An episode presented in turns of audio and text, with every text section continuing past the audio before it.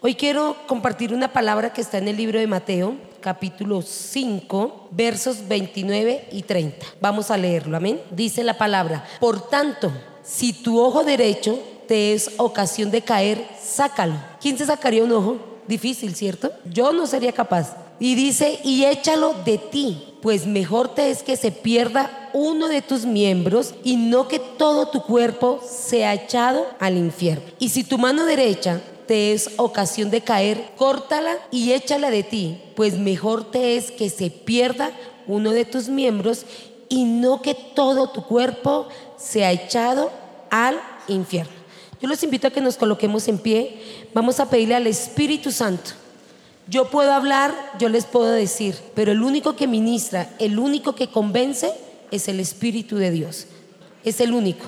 Vamos a pedirle al Espíritu Santo que en este tiempo quite todo entenebrecimiento que hay en nuestro entendimiento. Suena enredado, pero a veces no logramos entender lo que dice la palabra. Amén.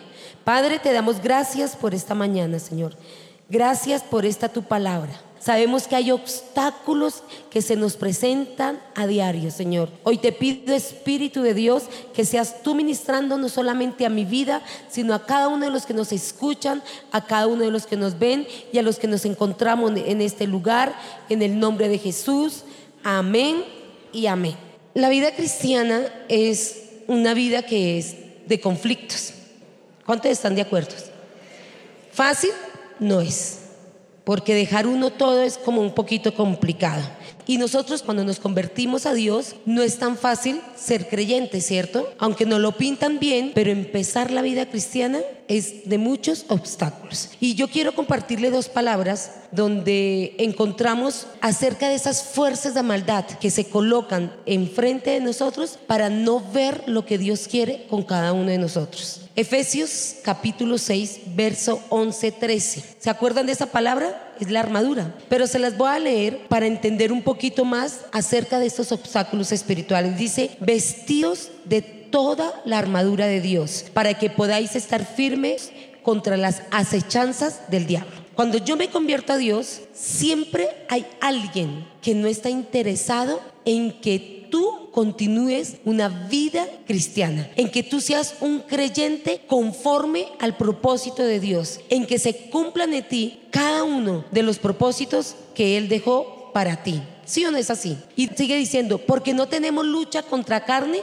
ni sangre, sino contra principados contra potestades, contra los gobernadores de las tinieblas de este siglo, contra huestes espirituales de maldad en las regiones celestes tenemos lucha continua contra todo.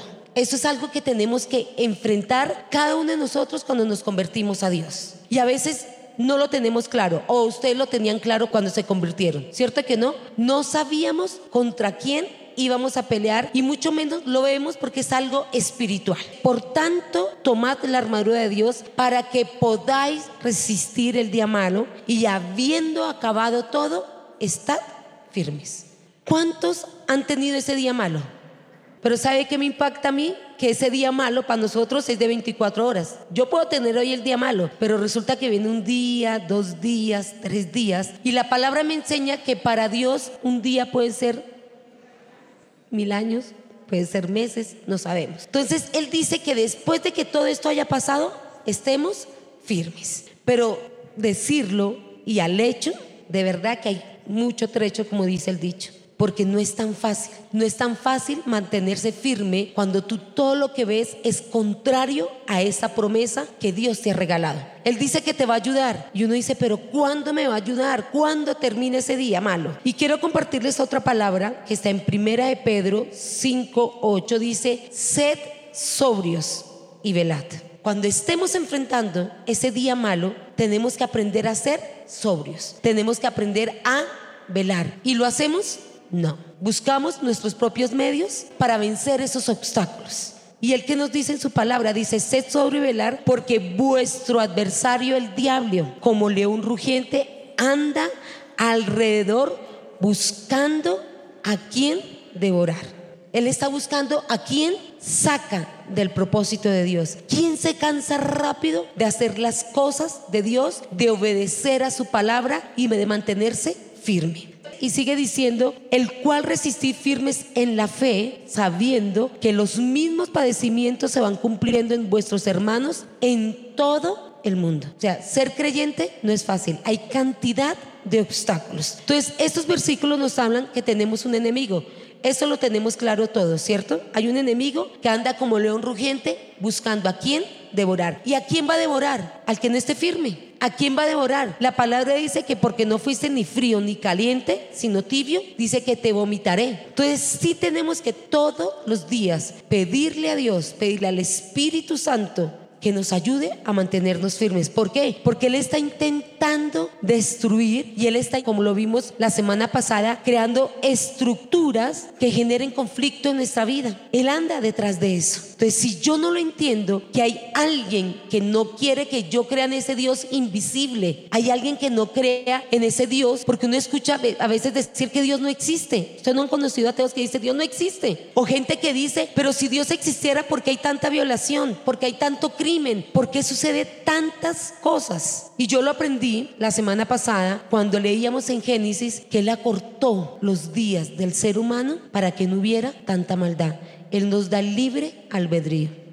Él no puede hacer nada contra la maldad que hay en tu corazón. No lo puede. Él te dice, Él te invita, Él tiene la palabra, Él te dice en este libro, nos da instrucciones para que nosotros lo obedezcamos. Esta clase de conflictos no es entre seres humanos es algo espiritual. Tenemos que dejar de contender con el cónyuge, con los hijos, con el jefe, con todo lo que se nos presenta. Yo tengo que aprender a estar en el espíritu. Y para estar en el espíritu todo este tiempo hemos visto una cantidad de charlas que nos llevan a convertirnos más y más a Él. ¿Se han aprendido más en este tiempo?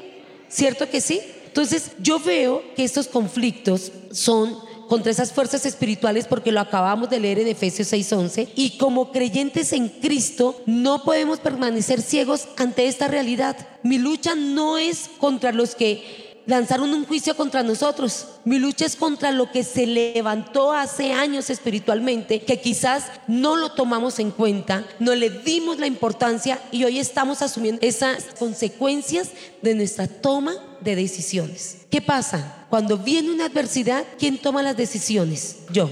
¿A quién acudo para ir a tomar esas buenas decisiones? ¿A terceros? ¿A mi intelecto? ¿A mi conocimiento? Ir a Dios. Y se nos olvida, como dice aquí en Efesios, que nuestra lucha no es contra sangre y carne, sino contra principados, contra potestades, contra los gobernadores de las tinieblas. ¿Qué está gobernando en este tiempo en el mundo? Maldad, ¿cierto? ¿Qué vemos? Cosas terribles. Entonces mi pelea no es contra lo que tienen mis hijos cautivos sino es contra lo que se está moviendo en este tiempo. Entonces debemos levantarnos y comenzar a caminar por el camino que Cristo ha trazado para nosotros. ¿Por qué? Porque hay una obra que Cristo hizo en la cruz del Calvario y fue una vez y para siempre. Él se llevó mi pecado, pero ¿por qué acepto el señalamiento y el juicio de Satanás? Entonces no le estoy creyendo a lo que él hizo en la cruz. ¿Sí ven? Si Él me dice que me sanó, yo ¿por qué no le creo que Él me sanó? ¿Por qué veo las circunstancias? ¿Por qué veo ese obstáculo que Él coloca enfrente de mí para que yo pierda mi fe? Tú dices, pero si Él me dijo que me iba a salvar, ¿por qué estoy como estoy? Pero si Él dijo que era el dueño del oro y de la plata, ¿por qué estoy en escasez? Y todo eso se llama desobediencia. Por eso es que Él dice en la palabra, y lo vamos a ver en el libro de Mateo 5, 29, 30, dice, por tanto, si tu ojo derecho te es ocasión de caer, sácalo.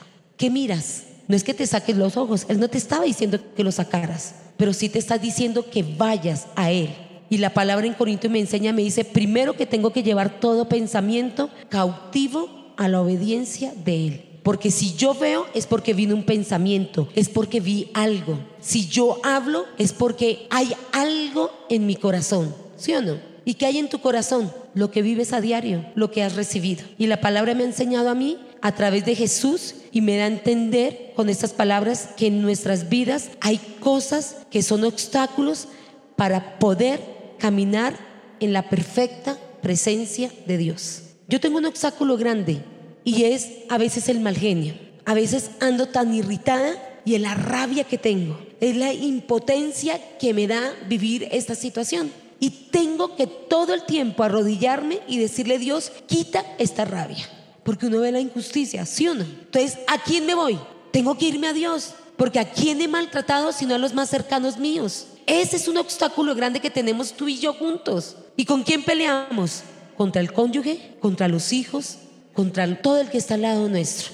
Y entonces yo veo aquí que Jesús a través de esa palabra me está diciendo que hay cosas en mi vida que son necesarias cortarlas. Y es cuando yo veo y le digo, Señor, quítame esta rabia que tengo, quítame este dolor que tengo, quítame esta impotencia que tengo cuando veo una noticia o cuando escucho algo. Quítamela, porque esas noticias me llenan de rabia, me dañan mi corazón, me ofenden y duro molesta todo un día. Y cuando estoy molesta, ¿qué hago? Me aparto de Dios. Eso es lo que quiere Satanás, colocarte a ti y a mí. Yo no sé si ustedes han vivido esa situación, que hay días que ustedes no quieren que nadie le hable. Yo le digo, no me hablen hoy. ¿Cómo voy a decir eso? Y me toca luchar día a día contra ese gran obstáculo que se ha levantado. Ahí es cuando el Señor me dice, échalo de ti, pues mejor es que se te pierda uno de tus miembros que no todo tu cuerpo. ¿Qué estoy dañando cuando me veo impotente frente a algo? ¿A quién le echas la culpa de tu situación?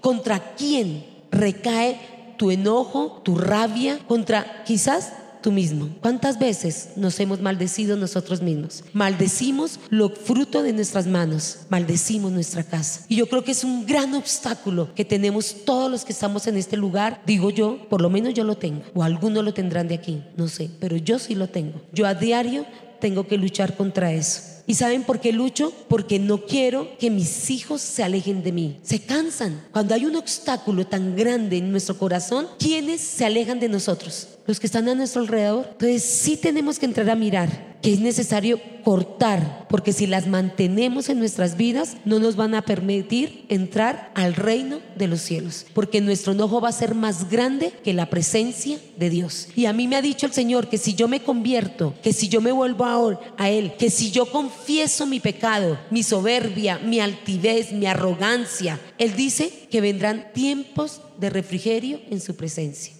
Entonces, tenemos que luchar contra ese gran obstáculo. Entonces, todos los obstáculos, yo he aprendido que en dónde están, en mi corazón. Todos, absolutamente todos. Y que las más grandes guerras espirituales se viven dentro de nuestro corazón. ¿Les ha pasado a ustedes? A mí me ha pasado. Las luchas más grandes las vivo en mi interior. Entonces, porque una de las grandes funciones del corazón, ¿cuál es? Yo buscaba investigar y decía que es regular el fluir de la vida de una persona. Él regula todo. Y donde el corazón se pare, ¿qué pasa? ¡Chas! Morimos, ¿sí no? También el corazón es el lugar donde podemos tener una intimidad con Dios. Cuando yo me he encontrado en situaciones así y cuando yo ya veo que, que nadie me aguanta ni nadie me tolera, es cuando yo digo, Dios, yo no quiero esto, porque estoy alejando a todos los que están a mi alrededor. Y cuando yo estoy alejando a todos a mi alrededor, es cuando hago un alto en el camino y digo, Señor, tengo que acudir a ti, tengo que acudir al Espíritu Santo para que en lugar de el enojo, de la ira, de la contienda, de la pelea, traiga gozo, traiga paz a mi corazón. Y yo he visto que el enemigo está detrás de mi corazón, porque dice que él anda como lo urgente buscando a quien devorar. Él busca el que tenga ese corazón apartado de Dios. Y mire que la palabra lo dice en Jeremías 17, el corazón del hombre es perverso, más que todas las cosas. Pero también hay una palabra que dice que de toda cosa guardada, ¿guarda qué? Porque del mana qué? Entonces pregúntese, ¿cómo están ustedes? ¿Cómo estamos? ¿Cómo está nuestro corazón? ¿Qué está manando? ¿Vida o muerte? No hay más. O vida o muerte. Entonces yo veo aquí que Él está detrás de mi corazón porque Él quiere tomar todas las áreas de mi vida. En mi corazón está la parte espiritual, está la parte emocional, en mi corazón está la parte física, está la parte económica. Y Satanás quiere seguir teniendo control de nuestro corazón porque ahí controla nuestra vida. Yo no sé si a ustedes les ha pasado. A mí me ha pasado. A mí me sucedió algo esta semana y estaba brava, estaba brava porque, porque hay cosas que a uno le duelen y hay cosas de la injusticia y hay momentos en que uno ya no aguanta. Y yo ayer, alistando esto, me acosté tarde porque tengo una gatica que llevaron ayer a la casa y yo le predicaba a la gata y la gatica iba de un cuarto para otro y yo predicándole y hablando, yo decía, ay Dios, ¿cómo lo voy a hacer mañana? Y me, y me daba risa porque yo iba para allá y para acá y veía que esa gata corría de un lado para otro. Y yo decía, Dios, ¿qué está pasando aquí? Y yo le decía, ¿cómo lo voy a hacer? Mañana, Señor? ¿Qué vas a hacer tu Espíritu Santo? ¿Cómo vamos a dar esta charla? Y me lleva a un sueño que yo tuve en el año 2015, donde estábamos en unas casas, yo no sé quiénes eh, conocieron las casas de Teusaquillo, y yo veía esa casa, pero había una puerta chiquitica, chiquitica. Y yo entraba por esa puerta, pero cuando yo entraba, me tocaba ayudar a entrar gente. Y íbamos por un camino bien angosto. La puerta era estrecha y el camino era bien angosto y caminábamos. Yo no sé si ustedes han ido a las cuevas. Yo he ido a cuevas y a mí me gusta porque uno camina, se resbala, se cae, se raspa, pero después cuando uno llega ve unas quebradas o ve unos lagos lindos. Y eso me hace traer a colación la palabra que está en Mateo 7, 13, 14. Miren lo que dice, entrad por la puerta estrecha, porque ancha es la puerta y espacioso el camino que lleva a la perdición. Tremendo, ¿cierto? Y dice, y muchos son los que entran por ella, porque estrecha es la puerta y angosto el camino que lleva a la vida. Pocos son los que la hallan. Y ahí te quiero enseñar algunos principios que yo aprendí en ese entonces y que he venido aprendiendo ahora y que tiene que ver mucho con esta palabra de Mateo. Lo primero que yo aprendí, yo no puedo llegar a la puerta estrecha sin caminar por ese camino angosto. Porque si estoy por ese camino y me voy por el ancho que Él dice que es el mundo, ¿cuál es ese camino ancho? El que me da la facilidad para solucionar todos los obstáculos que tengo. Vienes y se te presenta un obstáculo y te dice, mira, está esta solución o está la solución que leas la Biblia y que dependas de Él. ¿Cuál escoges tú? La solución más rápida, ¿cierto? Esa es la que cogemos todos. Yo creo que todos en un momento de nuestras vidas hemos escogido lo fácil, lo rápido, porque vivimos en un mundo donde todas las cosas ahora son un clip y ya todo está. Y ese es el camino espacioso. Entonces yo veo aquí que este camino no es un camino para todos, porque para poder transitar por él tenemos que estar sometidos a un cambio. Y si no miremos la sociedad como está, porque con cada paso que damos por esa senda, cuando yo escojo el camino angosto, voy a ser transformado por Jesús. Y eso es lo que no nos gusta. Cuando yo estoy airada y cuando yo soy brava porque estoy viviendo unas cosas que a veces me molestan, para mí es fácil desquitarme contra el que está. Yo no sé si a ti te pasa. A mí cuando estoy enojada me gusta conducir, pero ¿sabe por qué descubrí que me gusta conducir y no me agrada el resultado? Porque cuando yo estoy conduciendo, si se me atraviesa alguien, yo me la atravieso más. Y cuando estoy disgustada y conduzco, maldigo a las personas. Peleo con toda la gente. Entonces yo a veces me jactaba y decía, uy, qué chévere porque nadie me escucha. Pero sí, ¿quién me está escuchando? Y Satanás. Entonces yo dije, no, ya no vuelvo a tomar esa solución, porque esa es la fácil, ese es el camino ancho por el cual tomamos muchos. Pero el Señor que me está enseñando que cuando yo esté brava, me detenga, le ponga límites a mis pensamientos, detenga lo que emana mi corazón y vaya y le busque a Él. ¿Será que eso hacemos? ¿Cierto que no? Esa es el camino angosto. Tú escoges, tú decides hoy cómo enfrentan los obstáculos. Cada obstáculo, tanto para ti como para mí, son diferentes. Quizás yo lucho con mi genio. Yo no sé por qué luchas tú. Por la parte económica, por la parte emocional, por la parte sexual, con tus palabras. Hay gente que tiene obstáculos y es vulgar todo el tiempo. ¿No les ha pasado que ustedes dicen, pero ¿por qué digo tanta grosería? ¿O por qué miro tanto? ¿Por qué tengo la parte sexual atada a mi mente y a mi corazón? Porque Satanás quiere colocarte ese obstáculo porque sabe que en eso tú eres débil y esa debilidad nos hace ir por un camino ancho y no por el angosto. Entonces, lo segundo que yo veo, que no es un camino lleno de reglas y de métodos. La vida cristiana no es de métodos. La vida cristiana no es de reglas. Es un camino de una relación íntima y continua con Dios. A mí me enseñaron paso uno, lee la Biblia. Paso dos, ora. Paso tres, ayuna. Paso cuatro, hagan tal cosa. ¿A ustedes no les enseñaron el BOA? Biblia, oración y ayuno. Yo te pregunto algo, ¿les resultó algo con eso? Si no lo hacemos a la manera de esa intimidad con Dios, de reconocer a Dios, de reconocer que es el Espíritu Santo el que nos convence de pecado, es el Espíritu Espíritu de Dios el que ministra nuestra alma y nos hace entender que esa actitud que estoy tomando frente a esos obstáculos no es el correcto, yo no puedo ser transformado ni cambiado. Porque el que me transforma es Dios. El que me cambia es Jesús cuando entiendo lo que hizo en la cruz del Calvario. Y el que me ayuda, que intercede por mí hasta lograr vencer ese obstáculo es el Espíritu Santo. ¿Lo creen? Amén. Denle ese aplauso al Señor.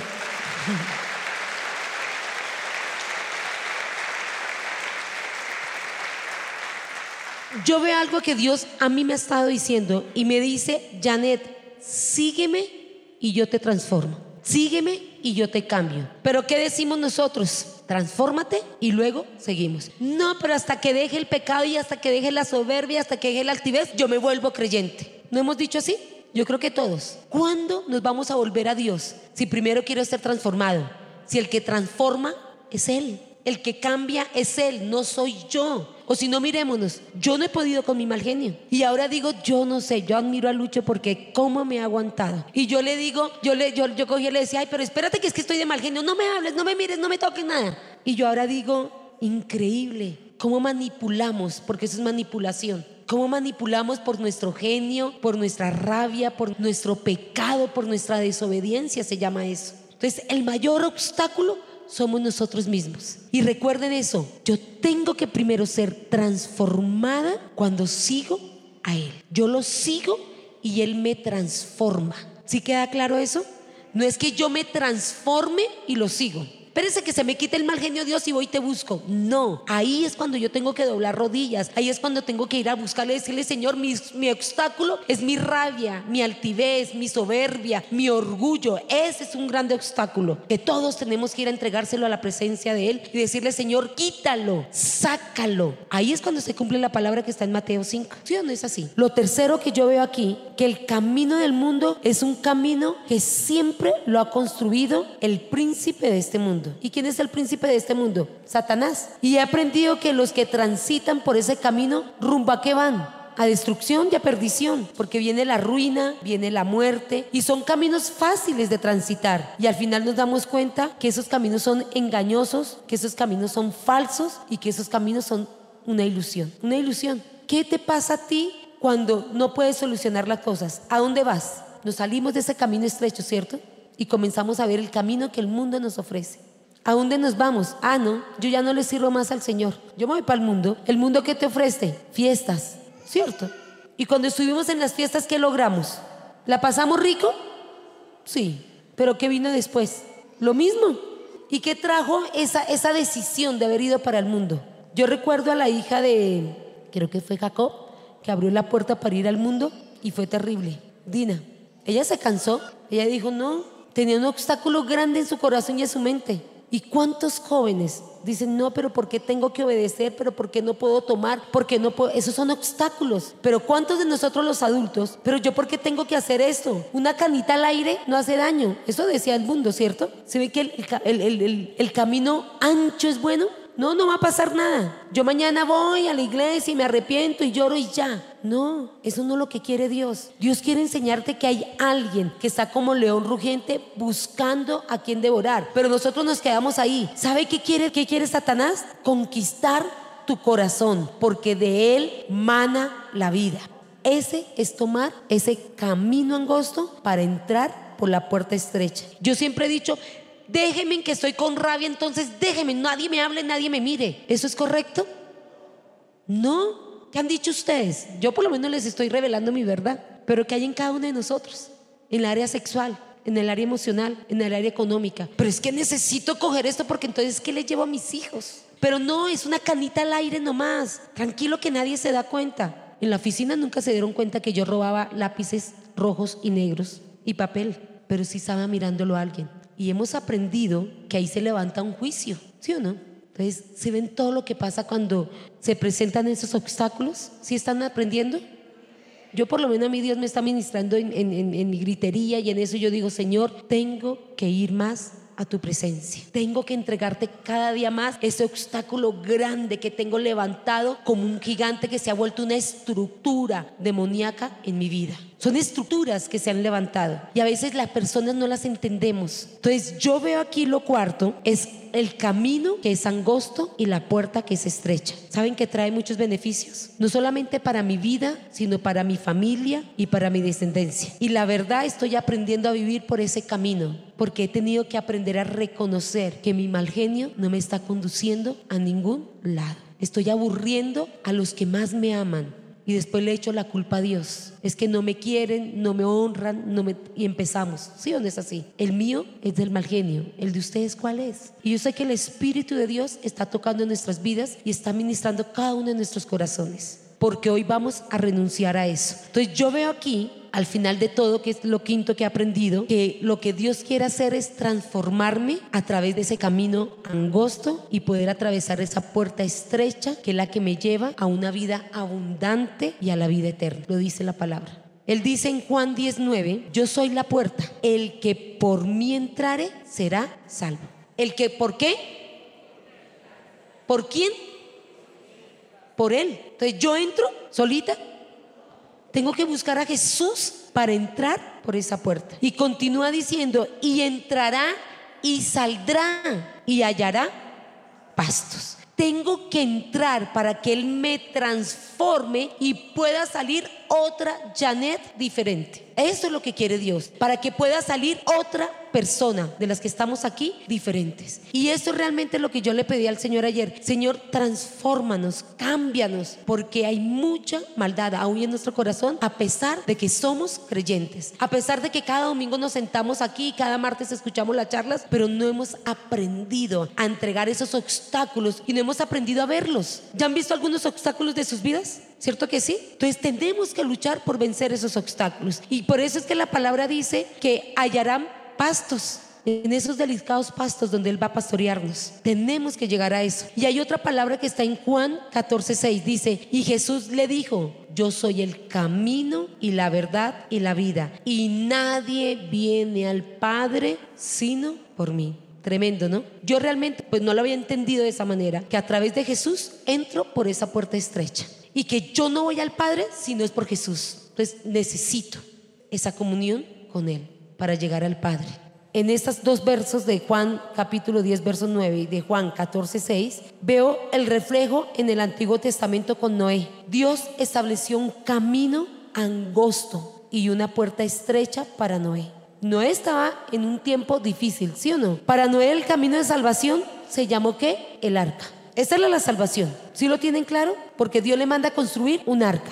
Allí Dios estableció un pacto con aquellos que tomaron la decisión de ingresar a ella. ¿Quiénes ingresaron al arca? Noé, la esposa de Noé, los hijos y las esposas de los hijos. ¿Qué es eso? Una familia, ¿sí o no? Y Noé que decidió obedecer y hizo el arca. Eso está en Génesis capítulo 6, verso 18. Pero cuando él obedece, mire el pacto que él hace con Noé. Dice que él halló al único agradable fue a Noé, porque él estaba cansado. Dijo, raeré al hombre de la tierra. Pero dice que había uno que era Noé.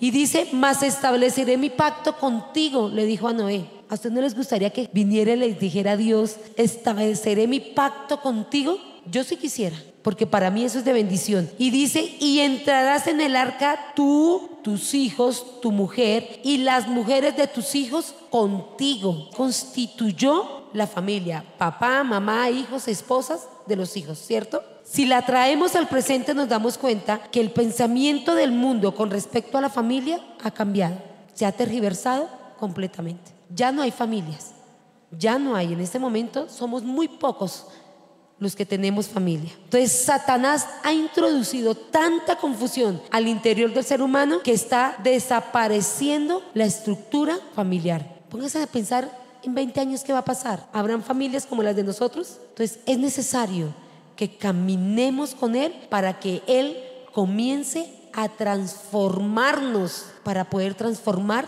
nuestras familias. No soy yo la que cambia. Yo muchos años llevo tratando de cambiar mi mal genio. Hasta esta semana reconocí delante de Dios que el obstáculo más grande que tengo es ese mal genio, es esa ira.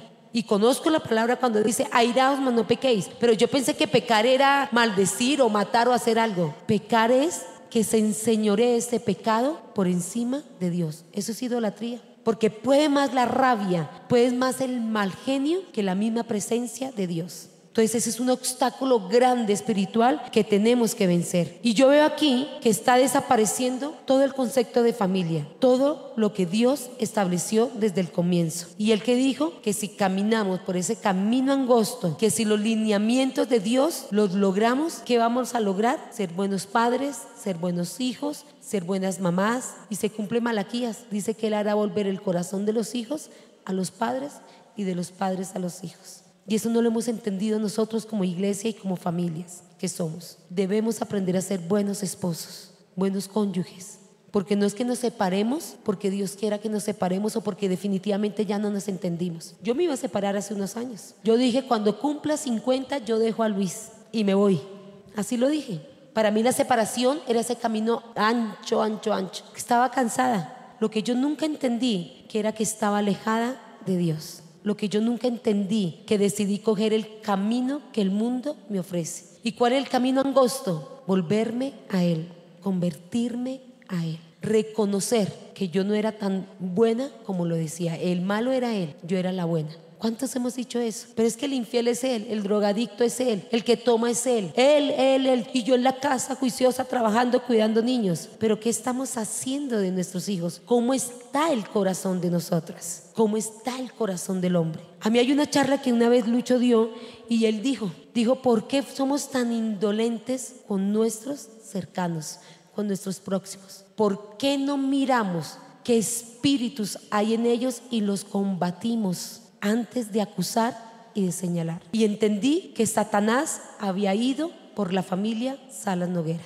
Entendí que había una maquinación diabólica que si nos dividía a nosotros dos, lograba el objetivo. Por un tiempo lo logró, pero por la pura misericordia de Dios nos volvimos a Él y Él transformó nuestras vidas. Pero ¿quién lo hizo? Él, porque decidimos tomar ese camino angosto para entrar por esa puerta estrecha. Entonces yo veo aquí que Dios quiere establecer ese pacto hoy conmigo. ¿Ustedes lo quieren que Él establezca ese pacto con ustedes? ¿Cierto que sí? Pero eso lo hacemos a través de la sangre que derramó Cristo en la cruz del Calvario. Hay una cita que quiero darles para finalizar y está en Lucas 22, 20. Lucas 22, 20, capítulo 22, 20 dice, de igual manera, después que hubo cenado, tomó la copa diciendo, esta copa es el nuevo pacto en mi sangre, que por vosotros se derrama. Él derramó hasta la última gota de sangre por ti y por mí.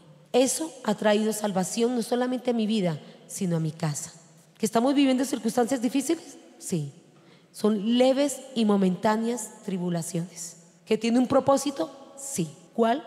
No sé, pero hay algo bueno que viene. Hay algo grande y poderoso que viene. Él solamente quiere que nos mantengamos firmes, lo dice la palabra y lo leímos ahorita en Efesios. ¿Se acuerdan que lo leímos en Efesios? Cuando hablamos en capítulo 6 de Efesios, versos 11 al 13, ahí dice, y después de que haya acabado todo, estad firmes. Eso es lo que nos está diciendo el Señor. Entonces yo te invito a que te coloques en pie y a que cuando esto que ocurre, lo que dice Jesús aquí en Lucas capítulo 22, 20, viene la salvación a nuestras vidas porque Él dice que derramó hasta la última gota de sangre por ti y por mí. ¿Para que qué? Para que pudiéramos atrevernos a caminar por ese camino angosto. ¿Quiénes quieren caminar por ese camino angosto?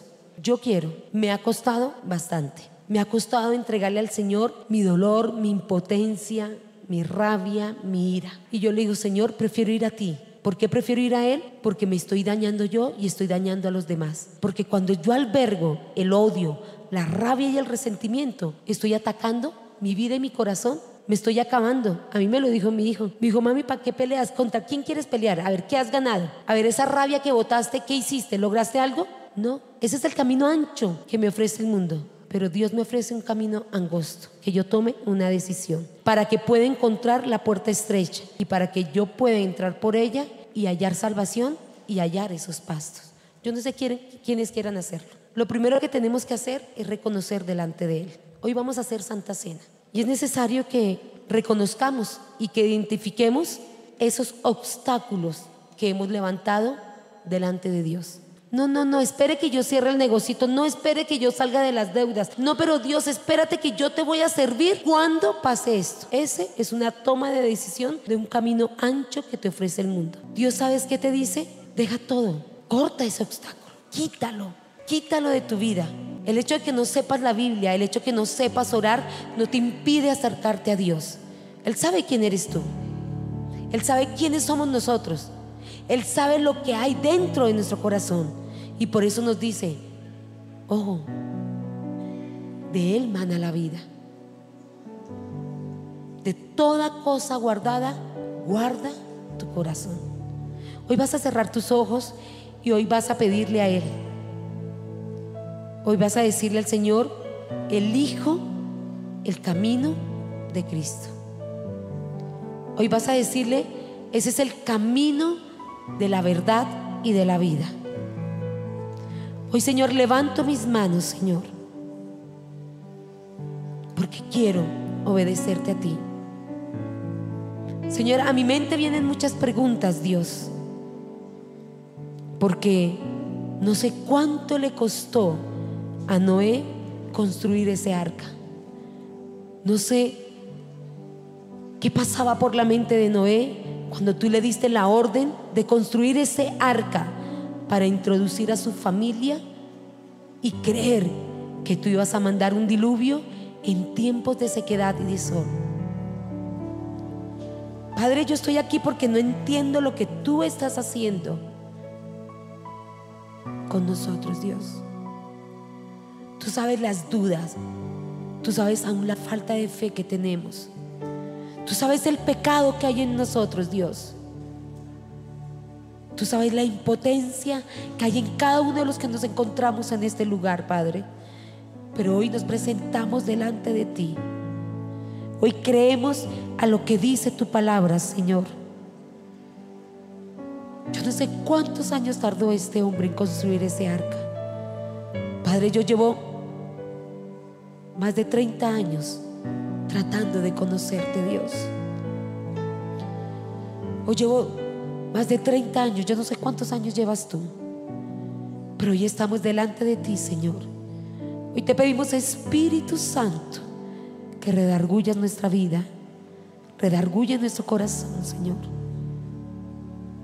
Padre, estamos aquí porque hemos hecho cosas terribles, Señor y hoy venimos a arrepentirnos delante de ti. Hoy queremos empezar a construir día a día ese arca que eres tú, Jesús, para construir ese propósito para el cual nos llamaste, Señor. Hoy queremos la salvación de Luis. Hoy anhela la salvación de tu cónyuge. Dile, Señor, hoy anhelo la salvación de mi cónyuge. No importa en la condición que está. Señor, hoy anhelamos la salvación de nuestros hijos, no importa la condición en que ellos se encuentren. Hoy, Señor, anhelamos la salvación de nuestros nietos, no importa la condición en que ellos están. Tú nos has dado una orden, Señor. Y hoy creemos como lo hizo Noé. Yo no sé qué cosas tuve que enfrentar Noé, pero sí sé las cosas que estoy enfrentando hoy. Y hoy te pido, Espíritu Santo, que tomes control de toda burla, de todo proceso, que tomes control de toda rabia de todo enojo y de toda impotencia que quizás hay en medio de nosotros, Dios. Tú sabes quiénes somos y qué hay en cada uno de nosotros, Señor. Mira nuestro corazón, Padre. Quizás hay incredulidad, hay temor, hay miedo. Padre, tú me has enseñado a vivir el día a día y hoy estoy aquí delante de ti, Señor. Hoy te entrego mi soberbia, mi altivez. Hoy te entrego mi orgullo, Señor. Hoy te pido, Padre, hoy te pido, Espíritu de Dios, que nos ayude, Señor, a enfrentar esos obstáculos que se han vuelto estructuras de maldad y de iniquidad en medio de nuestro corazón, Padre. Hoy estamos aquí con un corazón contrito y humillado, Padre, porque necesitamos reconocerte, Señor. Necesitamos reconocer lo que tú hiciste en esa cruz del Calvario. Derramaste hasta la última gota por cada uno de nosotros, Padre. Hoy decidimos andar contigo, Señor. Transforma nuestras vidas, transforma nuestro corazón, Señor. Y hoy te damos gracias, Señor, porque tú nos convences Espíritu Santo de pecado. Hoy te damos toda la gloria y toda la honra a ti, Padre. Hoy te alabamos y te bendecimos, Señor. Hoy reconócele a Él. Hoy dile a Él cómo estás, dile cuáles son tus debilidades. Él está aquí para escucharte. Él lo sabe, pero a veces es necesario confesarlo. Porque si dice la palabra que si confesamos nuestro pecado y lo declaramos, Él no lo perdonará cada pecado. Y la palabra dice que Él nunca más se volverá a acordar de Él. Hoy te damos gracias, Señor, por esa palabra, Dios. Hoy, Señor, queremos construir un camino donde mi familia entre, Señor. Hoy queremos construir, Señor, un camino donde podamos entrar por esa puerta estrecha que eres tú, Jesús. Yo te damos gracias, Señor, por eso. Gracias, Padre, en el nombre de Jesús. Amén y amén.